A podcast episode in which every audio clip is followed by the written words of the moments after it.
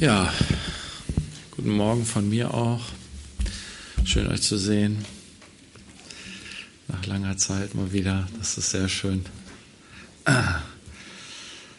Ähm.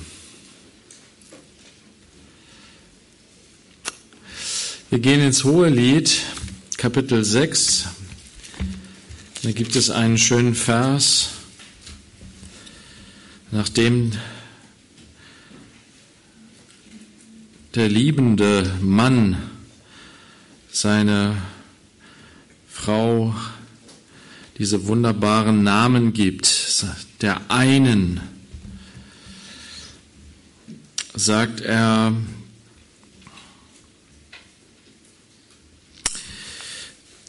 dass sie in Hohelied Kapitel 6, Vers 9. Eine nur ist meine Taube, meine Vollkommene.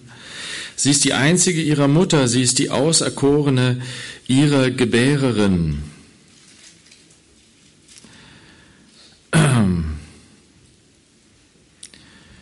Sehen Sie die Töchter, sie priesen sie glücklich, die Königinnen und Nebenfrauen, sie rühmten sie.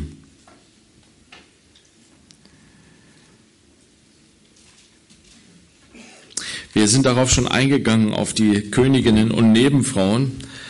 Ähm, eine ja, vor Gott nicht ähm, etwas, was Gott nicht sich ausgedacht hat, sondern was er so wie so vieles in dieser Welt zulässt, was aus unserer Sünde heraus geboren ist Wir hören hier aber, wie gesagt, die Stimme unseres geliebten Herrn, der sagt, es gibt nur die eine für mich. Und wenn all die, die groß sind und ja, auserwählt darin, dass sie zum Harem des großen Königs gehören, wenn sie die eine sehen würden, dann würden sie sagen, wer ist sie? Die da hervorglänzt, wie die Morgenröte, schön wie der Mond, klar wie die Sonne, furchterregend wie Kriegsscharen.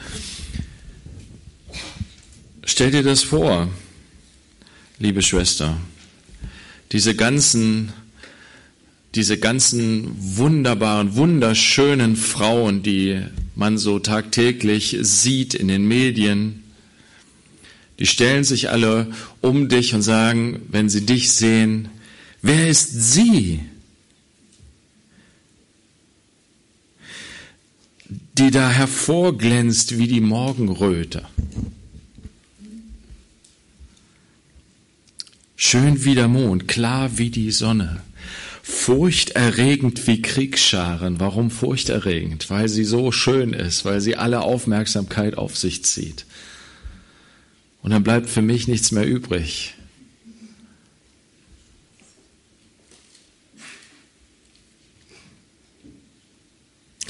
Wisst ihr, das ist, das ist so wichtig, dass wir das sehen. Das, was vor der Welt etwas ist, was groß und stark und schön ist, das ist für Gott nichts. Es besteht vor Gott nicht.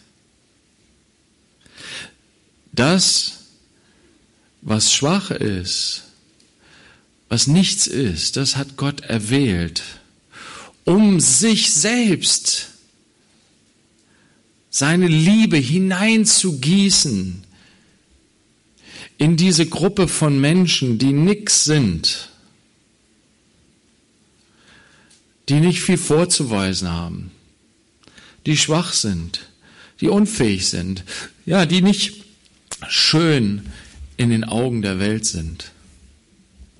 Gott hat uns auserwählt, um uns seine Liebe zu schenken und uns durch seine Liebe so schön zu machen, dass all die Schönen, die Reichen, die Starken, die Mächtigen aufstehen werden und sagen, wer ist wie sie?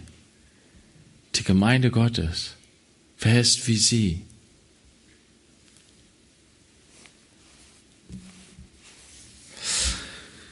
Und ich musste, wie gesagt, über diesen Vers 10 irgendwie auch noch mal intensiver nachdenken. Und das steht in Offenbarung 21, Vers 9. Das könnt ihr mal mit aufschlagen. Offenbarung 21, Vers 9.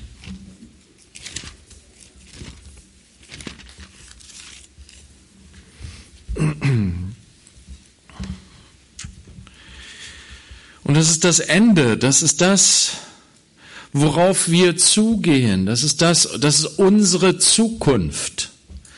Es ist nicht das Ende, sondern es ist der Anfang. Das Ende ist bei Gott ein Anfang. Das Ende am Kreuz für Jesus war erst der Anfang. Das Ende dieser Welt was auf uns zukommt, ist für Gott der Anfang. Und es ist so wichtig in dieser Zeit, sich das vor Augen zu führen, sich in Erinnerung zu rufen, immer wieder. Was ist Gottes großer Plan mit dieser Welt? Was ist Gottes großer Plan mit uns?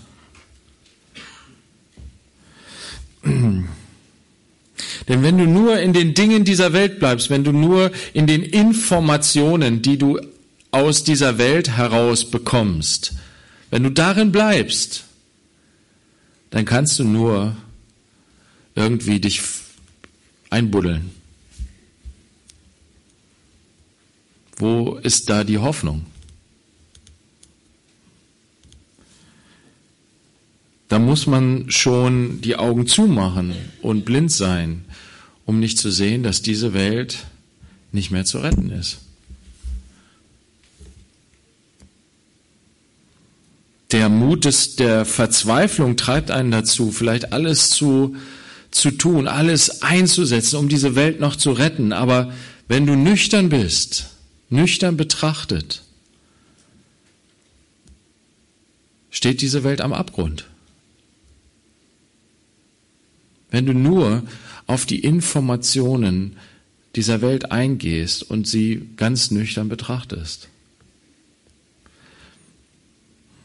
Das Wunderbare ist, dass, dass Gott uns nicht einfach so gelassen hat in unserem Elend. Diese Welt, er lässt sie nicht im Stich. Er hat sie geschaffen und er will die Menschen und diese Erde retten. Und er hat seinen Retter gesandt. Er ist gekommen, um sein Rettungswerk anzufangen. Und es wird vollendet werden. Und davon lesen wir in der Offenbarung, von der Vollendung der Rettung Gottes. Und das sind die Informationen, die du brauchst, damit deine Seele nicht verhungert in dieser Seelenhungersnot. Das ist das Brot, was wir essen, was unsere Seele braucht. Dass wir diese Perspektive haben, die über dieses Leben hinausgeht, die über diese, diese, diesen furchtbaren Zustand, in dem wir uns befinden, hinausgeht. Und das steht hier in, in Offenbarung 21, Vers 9. Und es kam einer von den sieben Engeln, welche die sieben Schalen hatten, voll der sieben letzten Plagen und redete mit mir und sprach, kommt her, komm her, ich will dir die Braut, die Frau des Lammes zeigen. Wer ist wie sie? sagt er. Und er führte mich im Geist hinweg auf einen großen hohen Berg und zeigte mir die heilige Stadt Jerusalem, wie sie aus dem Himmel von Gott herabkam. Und sie hatte die Herrlichkeit Gottes Ihr Lichtglanz war gleich einem sehr kostbaren Edelstein, wie ein kristallheller Jaspisstein.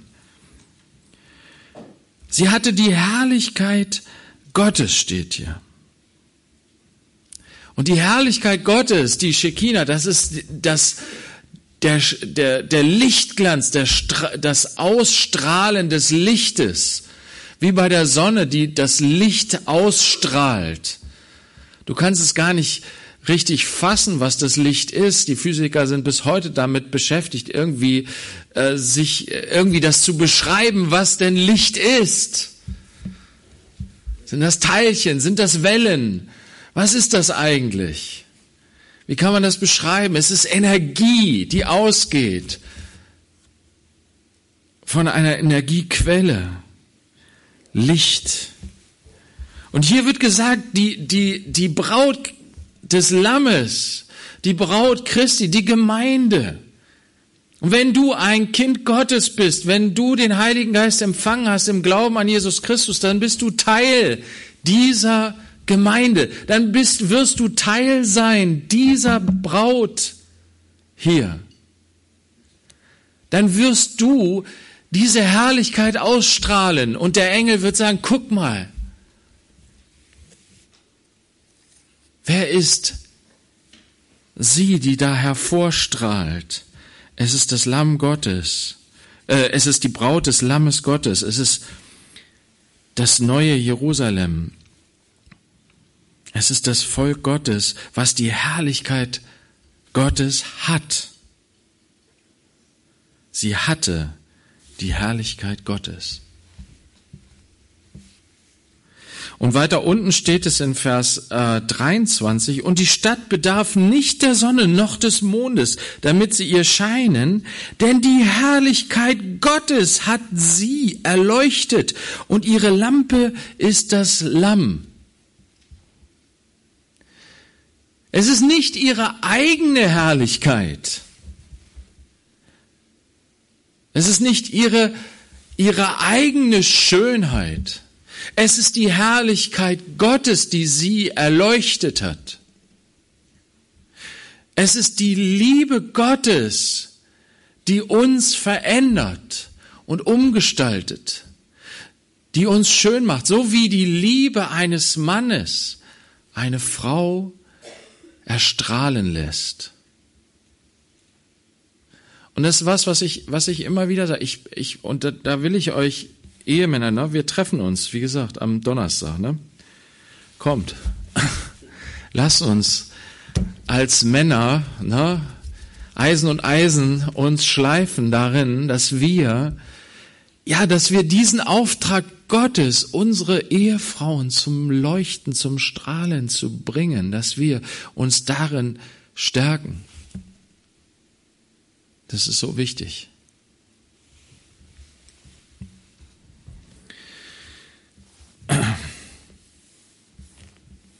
Und du kannst dich selber prüfen, Ehemann. Du kannst dich selber prüfen. Du kannst selber sagen und, und inne werden, dir heute mal vielleicht einen Moment Zeit nehmen vor Gott im Gebet und über deine Frau nachdenken, Ehemann, und darüber nachdenken, Strahlt meine Frau? Strahlt sie durch die Liebe, die ich ihr gebe?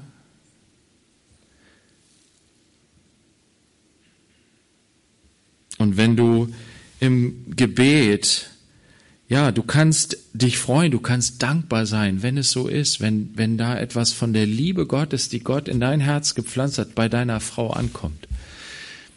Und wenn da Mangel ist, wenn du empfindest, boah, ich habe da Mangel, sei, sei doch mutig, geh zu Jesus und öffne dein Herz und ja, tu Buße. Tu echte Buße. Lass es nicht bei heute Morgen irgendwie das zu hören, lass das nicht dabei stehen, sondern suche Jesus nochmal neu und sage, Herr, ich möchte von dir ich brauche von dir Weisheit, ich brauche von dir Kraft, ich brauche von dir Liebe, um meine Frau so zu lieben, dass sie, dass sie wieder oder ganz neu erstrahlt. Das ist das, was, was Gott hier tut, was er getan hat in Christus. Jesus hat sich in seiner Liebe voll und ganz hingegeben für uns Menschen und hat sich seine Braut gewonnen. Wie gesagt, wir sitzen hier. Und Gott sieht das und er freut sich an dem, was seine Liebe in uns schon bewirkt hat. Er sieht, wie du strahlst, wie wir strahlen für ihn. Er freut sich daran. Und er ist, wie gesagt, letzte Woche haben wir das gesehen, er ist weiter daran an der Arbeit, dass diese Strahle noch heller wird. Dass die Herrlichkeit Gottes in uns und durch uns hindurch strahlt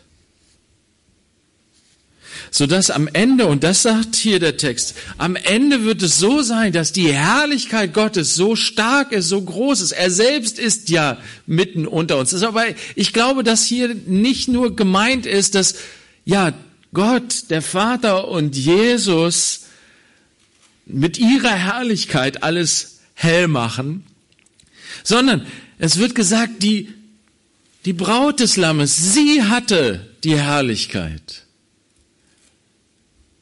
Das Licht ist nicht nur das, was Gott ausstrahlt, sondern was in der Gemeinde Gottes drin ist und durchstrahlt. Dadurch, dass Christus in uns lebt, Gott in uns, sein Geist lebt in uns. Das ist Gott. Johannes hat das auch beschrieben in Johannes Evangelium Kapitel 1, wo er davon spricht, dass Jesus als das Licht in die Welt kommt, das wahrhaftige Licht. Das ist in Vers äh, 9. Johannes 1, Vers 9. Das war das wahrhaftige Licht, das in die Welt kommend jeden Menschen erleuchtet. Später hat ähm, Johannes das aufgeschrieben, was als Jesus das gesagt hat. Ich bin das Licht der Welt. Und hier steht dieses Licht, er ist das wahrhaftige Licht, das in die Welt kommend jeden Menschen erleuchtet.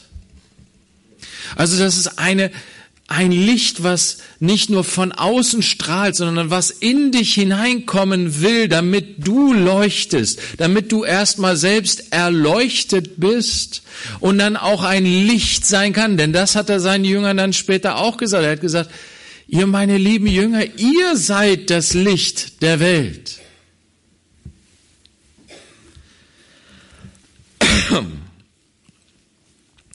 Er ist das Licht der Welt aber er sagt auch, ihr seid das Licht der Welt. Ähm, in Hebräer 2 sagt der Schreiber in Hebräer 2,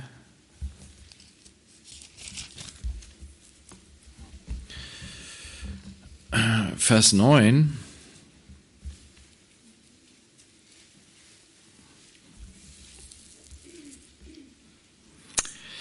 Wir sehen aber Jesus, der ein wenig unter die Engel erniedrigt war wegen des Todesleidens, mit Herrlichkeit und Ehre gekrönt.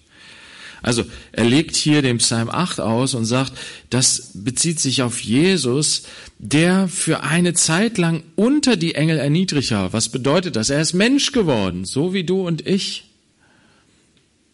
Vergänglich. Er hat das Leiden des Todes auf sich genommen.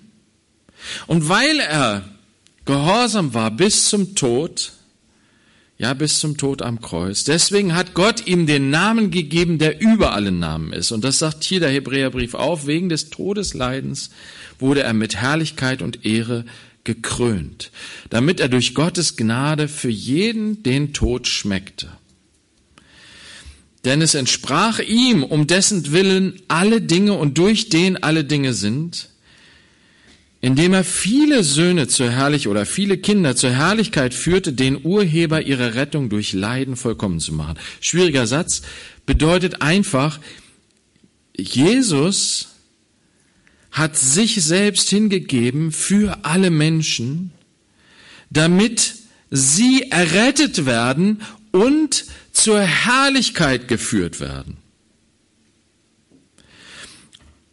Und das geschieht durch den Tod, durch das Leiden und durch den Tod, den, in den Jesus hineingegangen ist. Und in dem Leiden und in dem Tod war er alles andere als herrlich. Wie gesagt, die, die äh, Menschen haben auf ihn geschaut und haben weggeschaut. Jesaja sagt das, 53. Ja, wir haben ihn angeschaut und er war so wie jemand, vor dem man das Gesicht verbergt. War nicht schön anzuschauen. Sie haben sich weggedreht. Da war nicht die Herrlichkeit, wo man hinschaut und sagt, boah, das ist ja herrlich, sondern es war furchtbar. Jesus am Kreuz ist furchtbar, schrecklich.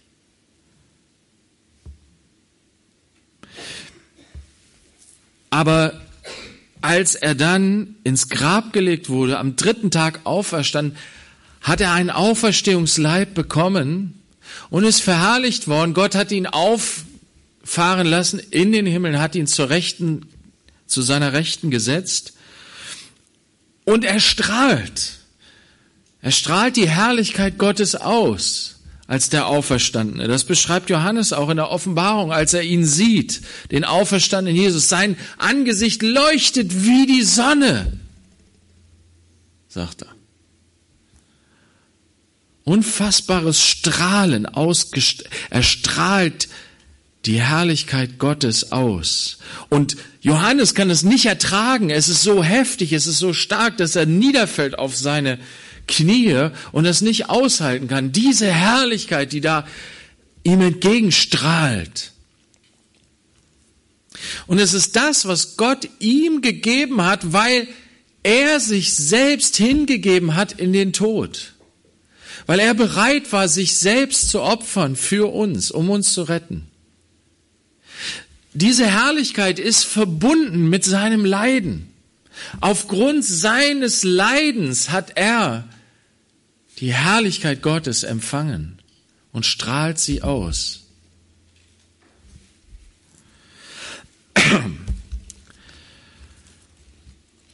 Gott möchte uns zu dieser Herrlichkeit hinführen.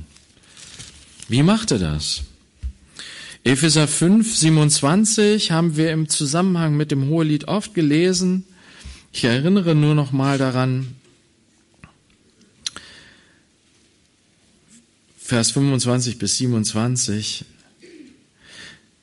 Christus hat die Gemeinde geliebt und sich selbst für sie hingegeben, um sie zu heiligen, sie reinigen durch das Wasserbad im Wort, damit er die Gemeinde sich selbst verherrlicht darstellte, die nicht Flecken oder Runzel oder etwas dergleichen hat, sondern dass sie heilig und tadellos ist. Wir sollen die Herrlichkeit Gottes ausstrahlen. Das ist unsere Bestimmung. Dazu hat Gott uns berufen, dass wir so wie Christus strahlen am Ende. Und wie tut er das hier? Das ist ein, ein wichtiger Weg, wie er das tut, ist, indem er uns durch das Wasserbad im Wort reinigt. Dass er uns immer wieder sein Wort zu uns spricht. Und durch dieses Wort, durch dieses Hoffnungswort, was ich gesagt habe, diese, diese ganz andere Perspektive, die Offenbarung Gottes über uns selbst, über die Welt, über das Leben, das reinigt uns.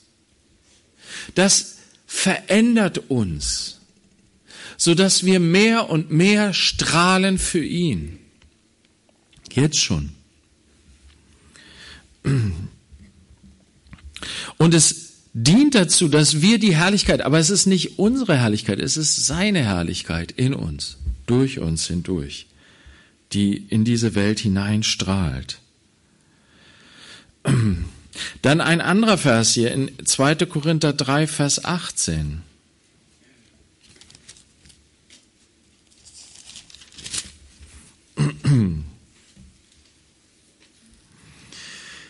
Da sagt Paulus über diese wunderbare, ja, er hat das ja erlebt, er hat ja als Jude gelebt und für ihn war diese, diese Erkenntnis, dass der Christus gekommen ist und dass nicht nur die Erkenntnis, dass der Christus gekommen ist, sondern dass Jesus dieser Christus ist, der eben in ihm lebt. Das war so groß, das war so herrlich, das war so wunderbar.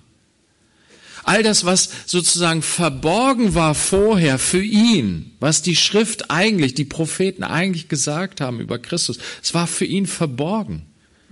Aber dann ist es plötzlich offenbar geworden, dass Jesus der Christus ist und das hat ihn so begeistert und er schreibt hier in Vers 18, wir alle aber schauen mit aufgedecktem Angesicht die Herrlichkeit des Herrn an. Also diese, diese Realität, dass der Christus gekommen ist, dass er für uns gelitten hat, dass er für uns aus Liebe zu uns sein Leben gegeben hat, uns damit rettet aus der Verdammnis, aus der Gottverlorenheit und dass er den Tod überwunden hat, auferstanden ist, von Gott verherrlicht, die Herrlichkeit Gottes ausstrahlt. Er sieht das im Glauben, durch den Heiligen Geist kann er in das Angesicht des Herrn schauen sagt, wir schauen mit aufgedecktem Angesicht die Herrlichkeit des Herrn. Es ist das, was, was Mose, äh, was, was, was Gott den Priestern aufgetragen hat. Er hat gesagt, segnet das Volk. Und worin besteht der Segen?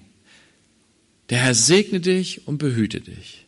Der Herr lasse sein Angesicht leuchten über dir. Dieses Angesicht, was strahlt wie die Sonne. Und wo Johannes, der so intensiv, so viele Jahre mit dem Herrn gegangen ist,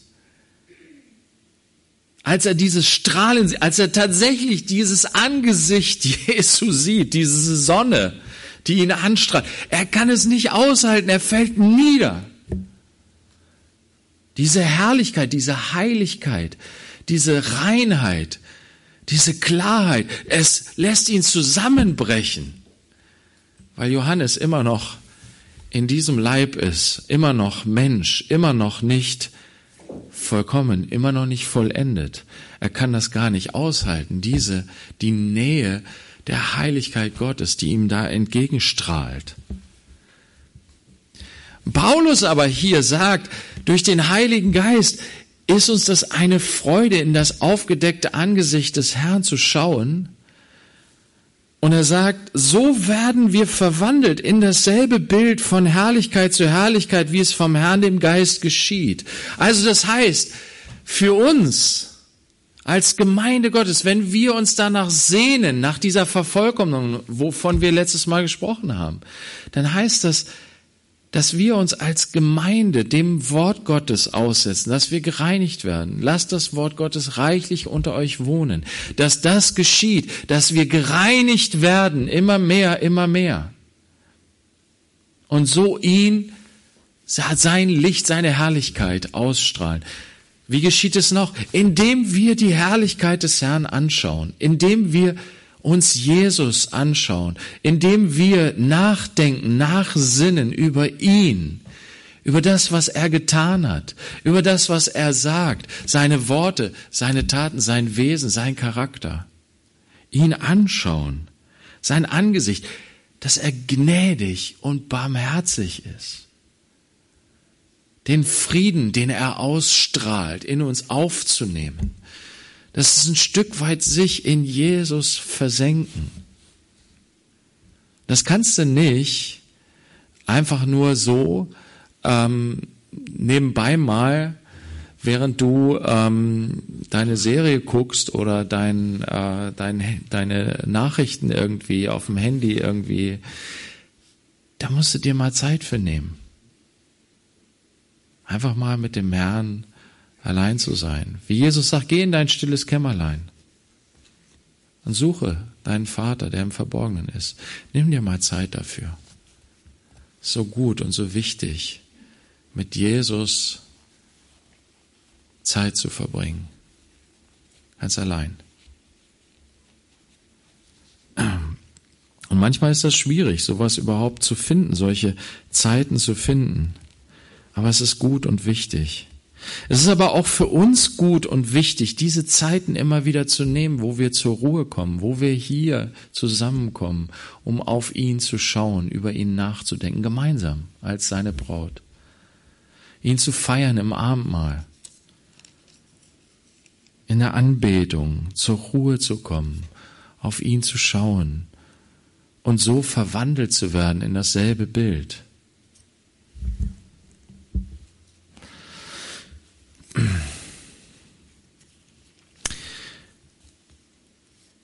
Ich habe hier noch einen Vers aus äh, den Briefen von Paulus hier im Philipperbrief, wo er auch von dieser Tatsache spricht, dass wir berufen sind dazu, zu strahlen, zu leuchten, das Licht seiner Liebe durch das, das Licht seiner Liebe durch uns hindurch strahlt in diese Welt hinein. Philippa 2, Vers 15 und 16.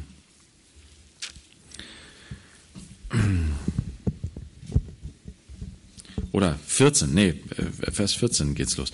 Tut alles ohne Murren und Zweifel, damit ihr tadellos und lauter seid, unbescholtene Kinder Gottes inmitten eines verdrehten und verkehrten Geschlechts, unter dem ihr leuchtet wie Himmelslichter in der Welt, indem ihr das Wort des Lebens festhaltet. Paulus zeigt das Ziel auf. Er sagt, ihr sollt tadellos und lauter sein. Wie gesagt, wie, wie schon in Epheser gesagt, durch Christus möchte seine Braut reinigen, dass wir tadellos und lauter sind. Unverdorben, rein. Unbescholtene Kinder Gottes. Heißt, du es geht nicht darum, um diese Vollkommenheit, die wir hier so, so nicht erreichen, diese Perfektion. Es geht nicht um Perfektionismus. Es geht aber darum, dass wir aufrichtig vor Gott gehen. Da, wo wir Fehler machen, da bringen wir sie zu Jesus, lassen uns reinigen, bekennen unsere Sünde, kehren davon um, gehen weiter unseren Weg. Aber wir leben da drin. Wir leben im Licht Gottes. Wir wandeln im Licht. Wir sind aufrichtig. Wir leben und wandeln mit Jesus. Und das ist das, was er ja auch gesagt hat. Ich bin das Licht der Welt. Wer mir nachfolgt, wird nicht in der Finsternis wandeln, sondern wird das Licht des Lebens haben. Wer mir nachfolgt, wenn du mit ihm gehst, tagtäglich, wenn du seinem Wort Raum gibst, wenn du auf ihn schaust, sein Angesicht suchst, wenn du ähm, so mit ihm gehst, dann, dann kannst du jetzt schon mit dazu beitragen, dass die Gemeinde Gottes lauter und rein ist und leuchtet und strahlt in dieser Welt. Wenn du es nicht tust, dann trägst du dazu bei, dass der Name Jesu in den Dreck gezogen wird. Weil die Leute dann sagen, ja, die Leute von der Gemeinde, die Leute, die an Jesus glauben, das sind auch irgendwie, das sind nur Heuchler. Wozu möchtest du beitragen? Möchtest du dazu beitragen, dass der Herr sich seiner Gemeinde schämt oder dass der Herr sich seiner Gemeinde freut? Du kannst dazu beitragen, indem du als ein Glied des Leibes genau darin dich ausrichten lässt, dahin dich führen lässt. Sein Wort Raum geben in mir. Lass Jesus zu dir sprechen und lass es auch dich bewegen, dein Herz bewegen, dein, dein Leben in Bewegung bringen, dass du nicht da stehen bleibst, wo du bist. Lass dich von, ähm, lass dich auf ihn ein, tagtäglich, geh mit ihm. Und dann lass das Murren und Zweifeln. Wende dich davon ab, von der Unzufriedenheit, sondern lass dich neu erfüllen vom Geist, dann wirst du ein dankbares Herz haben, dann siehst du die Dinge, wofür du so dankbar sein kannst, woran du dich freuen kannst. Und das leuchtet dann und strahlt.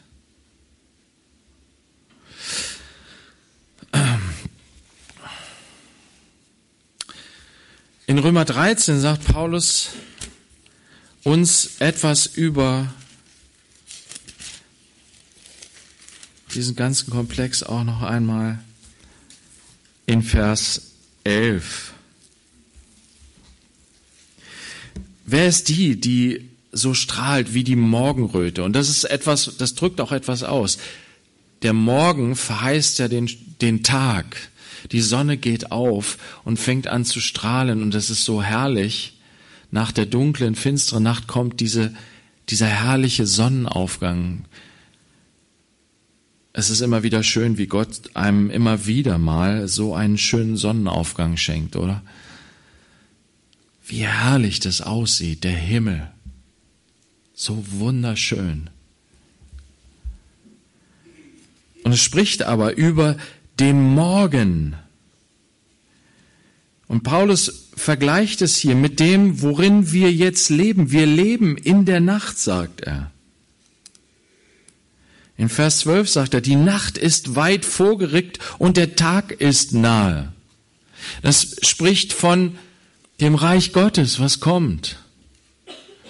Und wovon die der Morgenstern Zeugnis gibt, wenn der Morgenstern zu sehen ist, dann weißt du, jetzt wird's morgen, jetzt, jetzt geht die Sonne bald auf. Und in Vers 11 sagt er, dies tut als solche, die die Zeit erkennen, dass die Stunde schon da ist, dass ihr aus dem Schlaf aufwacht. Denn jetzt ist unsere Rettung näher, als da wir zum Glauben kamen. Die Nacht ist weit vorgerückt und der Tag ist nahe. Lasst uns nun die Werke der Finsternis ablegen und die Waffen des Lichts anziehen. Lasst uns anständig wandeln, wie am Tag, nicht in Schwelgereien und Trinkgelagen, nicht in Unzucht und Ausschweifungen, nicht in Streit und Eifersucht, sondern zieht den Herrn Jesus Christus an und treibt nicht Vorsorge für das Fleisch, das Begierden wach werden. Paulus zeigt auf, wir leben jetzt schon im Licht, wir leben schon, als ob der Tag schon da ist. Das Licht leuchtet schon in uns. Wir tragen, wir haben Waffen des Lichts bekommen. Und das besteht darin, ja, die Sünde abzulegen, sündiges Verhalten, sündige Gewohnheiten abzulegen. Und stattdessen Jesus selbst anzuziehen. Und ähm, ich möchte eigentlich jetzt auf ähm, über Matthäus 5, Vers 14.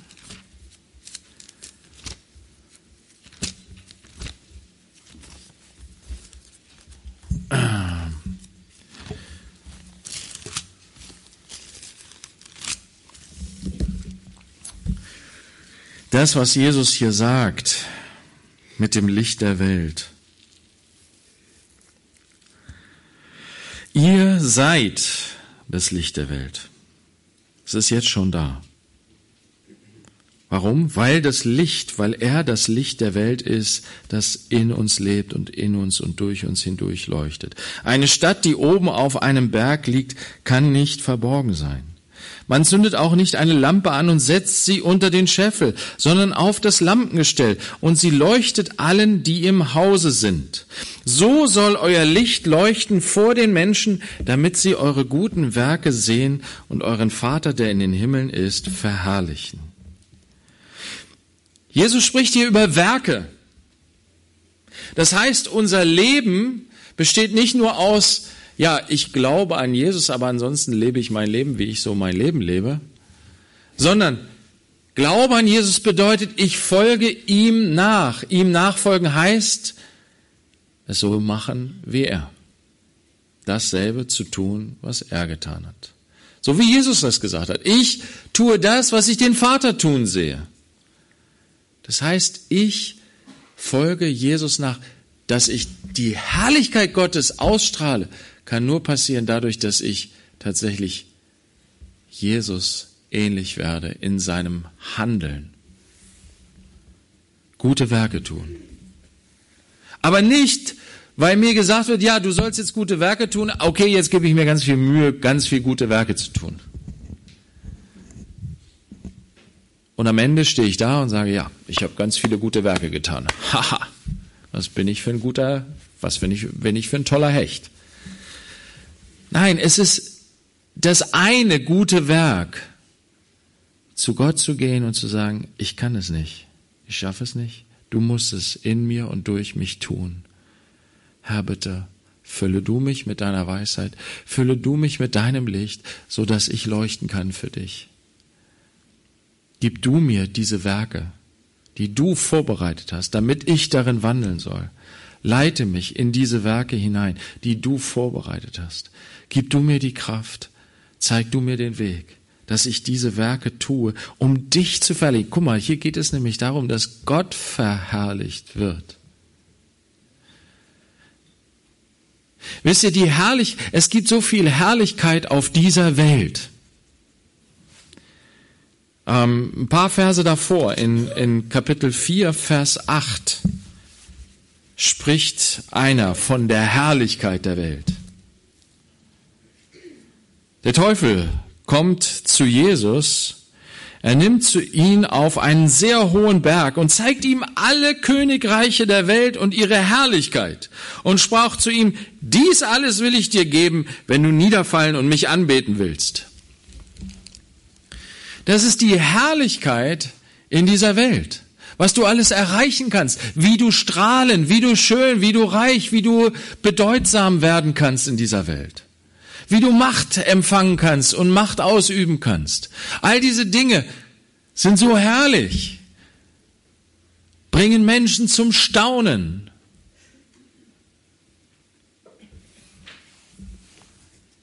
Aber der Teufel zeigt, dass es einen hohen Preis hat, damit du deine eigene Herrlichkeit hast.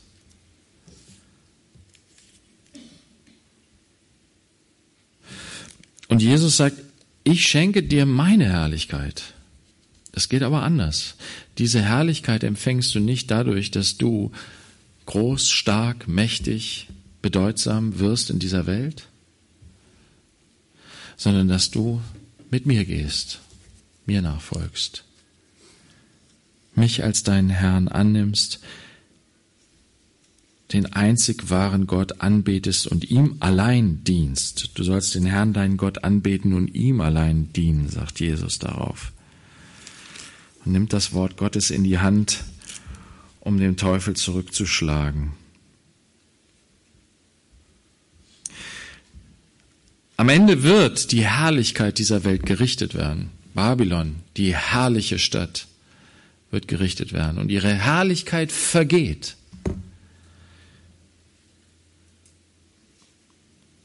Aber das Licht Gottes, was in uns leuchtet und durch uns leuchtet vor den Menschen, führt dazu, dass der Vater verherrlicht wird, nicht dass wir verherrlicht werden.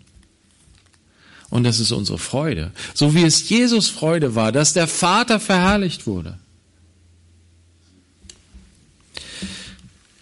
Ich möchte mit euch jetzt zum Schluss einen Text durchgehen, wo von guten Werken die Rede ist wo wir Jesus sehen können, wo wir in sein Angesicht schauen können, wie er ist. In Jesaja 58, Vers 6.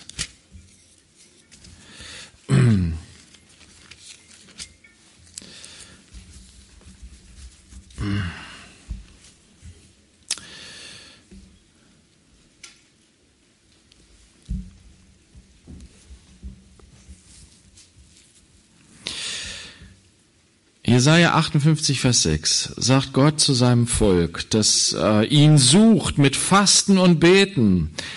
Er sagt, gut und schön dein Fasten, aber ist das wirklich das, was ich haben möchte?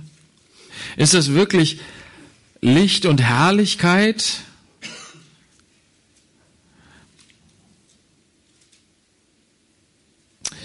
Ist nicht vielmehr das ein Fasten, an dem ich gefallen habe? Ungerechte Fesseln zu lösen, die Knoten des Joches zu öffnen, gewalttätig Behandelte als Freie zu entlassen und dass ihr jedes Joch zerbrecht. Besteht es nicht darin, dein Brot dem Hungrigen zu brechen und dass du heimatlose Elende ins Haus führst? Wenn du einen Nackten siehst, dass du ihn bedeckst und dass du dich deinem Nächsten nicht entziehst? Dann wird dein Licht hervorbrechen wie die Morgenröte und deine Heilung wird schnell sprossen. Deine Gerechtigkeit wird vor dir herziehen. Die Herrlichkeit des Herrn wird deine Nachhut sein. Dann wirst du rufen und der Herr wird antworten. Du wirst um Hilfe schreien und er wird sagen, hier bin ich. Wenn du aus deiner Mitte fortschaffst, das Joch, das Finger ausstrecken und böses Reden. Und wenn du dem Hungrigen dein Brot darreichst und dir gebeu die gebeugte Seele sättigst, dann wird dein Licht aufgehen in der Finsternis und dein Dunkel wird sein wie der Mittag.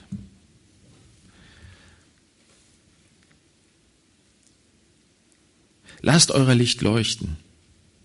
Du stellst das Licht nicht unter den Scheffel. Das Licht, was Gott dir gegeben hat, Jesus Christus in uns, Jesus Christus unter uns, das Licht der Welt. Wir haben es empfangen. Lass uns es nicht unter den Scheffel stellen, nicht unter den Eimer stellen, sondern lass es uns auf den Leuchter packen. Unseren Herrn Jesus Christus, das erleuchtet in mein Leben. Zu Hause soll er auf dem Leuchter stehen, um mich zu erleuchten, zu durchleuchten, mit seinem Licht zu erfüllen. Sein Wort soll er sprechen und ich will ihm folgen. Ich will die Schritte gehen, mit ihm zusammen, ihm nachfolgen, hinaus in diese Welt, dass das Licht sichtbar wird in, ja, auch meinen Taten, in meinen Werken, in unseren Werken als Gemeinde. Er soll hell leuchten. Er ist dieser Mann, der die ungerechten Fesseln gelöst hat, die Knoten des Joches geöffnet hat, der die gewalttätig Behandelten als Freie entlassen hat und der das Joch, jedes Joch zerbrochen hat.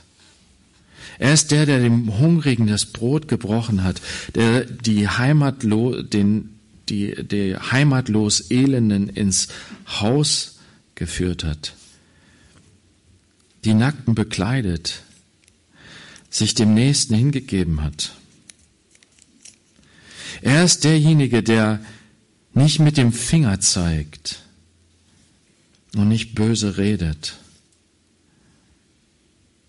Er ist der, der die gebeugte Seele sättigt. Er ist das Licht der Welt. Und ich möchte, dass, dass er in mir so leuchtet und durch mich hindurch so leuchtet. Und das kann er nur, wenn ich es zulasse, dass er mich diese Wege führt, in diese Werke hineinführt.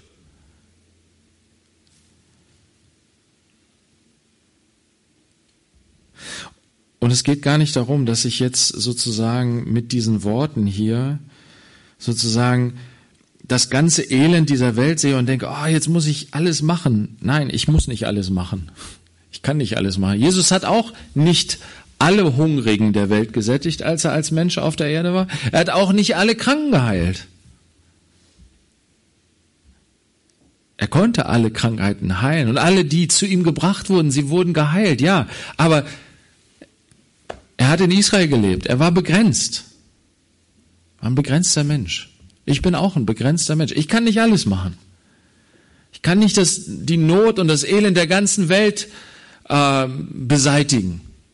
Aber das, was ich tun kann, ist meinem Herrn nachzufolgen und die Schritte zu gehen, die er für mich heute hat. Meine Augen aufzumachen und mich von seinem Geist leiten lassen in die guten Werke, die er vorbereitet hat, damit ich darin wandle. Aber es fängt damit an, dass ich ihm Raum gebe in meinem Leben, dass wir ihm Raum geben in unserer Mitte dass er leuchten und strahlen kann, sein Angesicht über uns leuchtet, sein Wort an uns ergeht und uns reinigt, dass wir es aufnehmen und annehmen und uns davon bewegen lassen.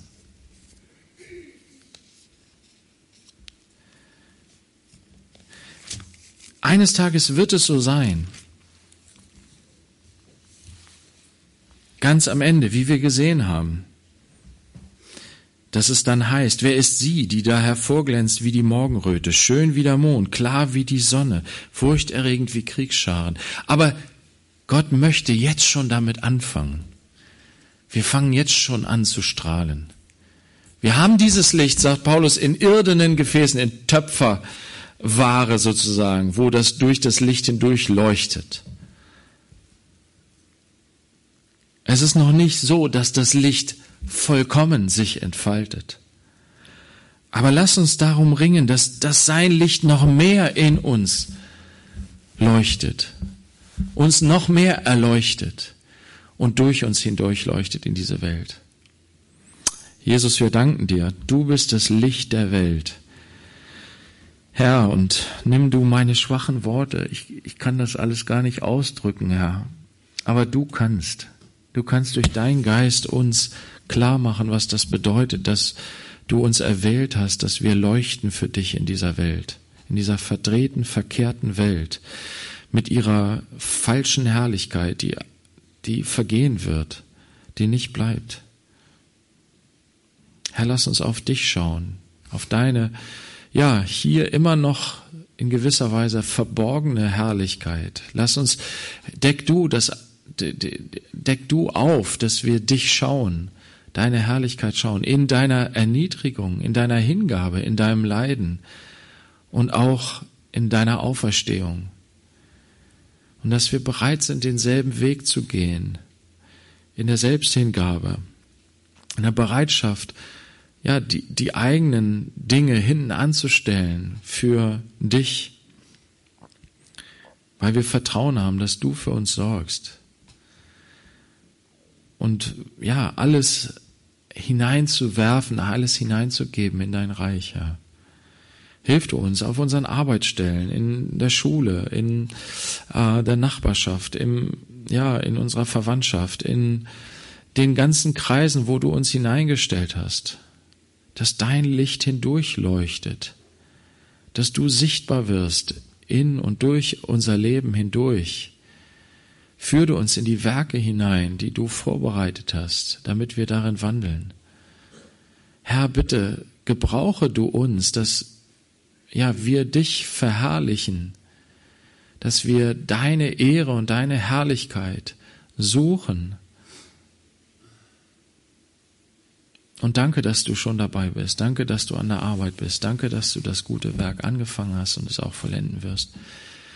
Amen.